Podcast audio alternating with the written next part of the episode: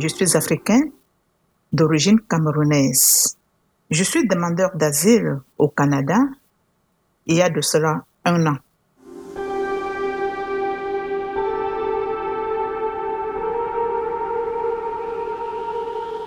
Mon parcours, je suis infirmière de profession depuis mon pays. J'ai exercé pendant plus de dix ans avant de venir ici au Canada. Je suis demandeur d'asile. Ça fait que ma situation ne me permet pas encore peut-être de chercher un travail ou quoi que ce soit, mais avec ma situation, j'ai déjà eu un permis de travail ici au Canada. Ce qui fait qu'avec mon permis de travail, j'ai eu déjà à faire une formation comme préposé aux bénéficiaires. Ce qui fait que présentement, je suis préposé dans une ressource intermédiaire de la place. Je suis arrivé au Canada comme euh, visiteur et on m'a accordé un séjour de six mois.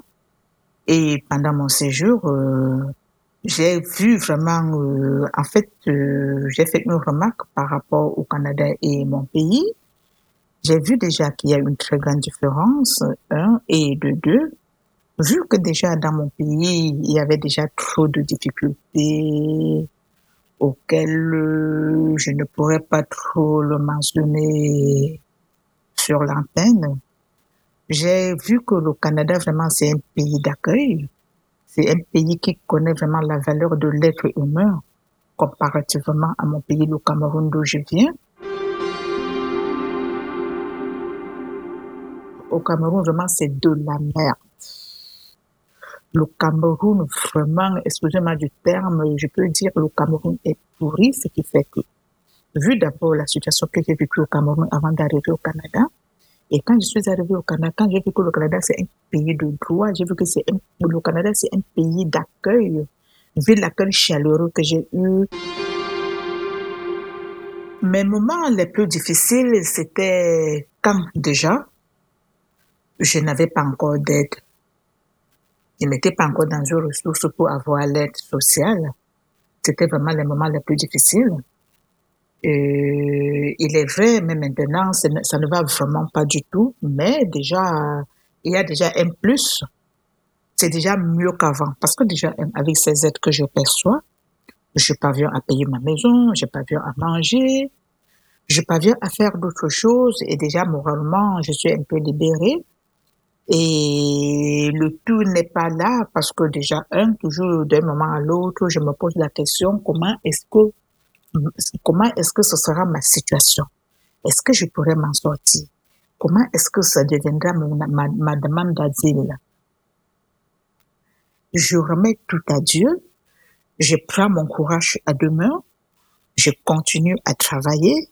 Je sais que par la grâce de Dieu, je pourrais avoir ça parce que toujours de temps en temps, quand je pense à mes papiers, quand je me pose la question, comment est-ce que je pourrais m'en sortir? Est-ce que je pourrais vraiment... Donc, euh, je ne connais pas la suite. euh, je ne connais pas la suite. Ça fait que de temps en temps, ça me stresse.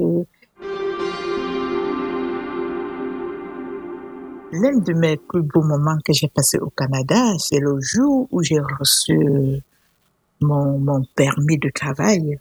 Quand j'ai reçu un courrier, quand j'ai ouvert, je que c'était vraiment un permis de travail dans mon courrier, j'étais vraiment très contente, j'étais vraiment très heureuse ce jour-là. Et puis, le premier jour que j'ai commencé à recevoir de l'aide et qui m'ont permis vraiment euh, à m'épanouir un peu, à vouloir sortir, faire aussi un peu de shopping et tout.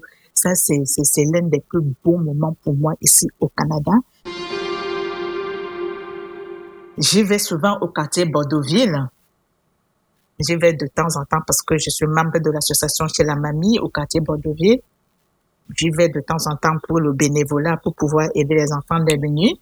J'y vais de temps en temps parce que je fais seulement mes courses au marché Salabili, qui est un marché africain.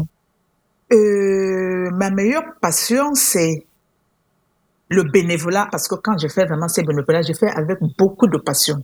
Parce que mon but, c'est d'aider les enfants démunis, c'est d'aider les femmes violentées, c'est d'aider ceux qui sont dans l'incapacité. Je peux dire que vraiment ma passion, c'est du bénévolat.